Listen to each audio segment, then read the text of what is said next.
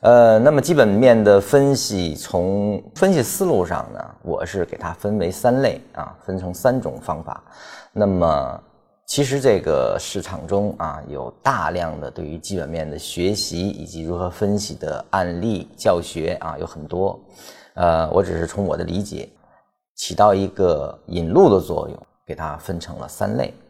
第一个呢，是我个人认为比较重要的和而且易于理解的一种分析方法，叫股息率、股息率的分析啊。那么第二种呢，是这个我称之为显性分析的，也就是说财务分析，因为它已经被可量化，因为它已经是成为显性的指标了。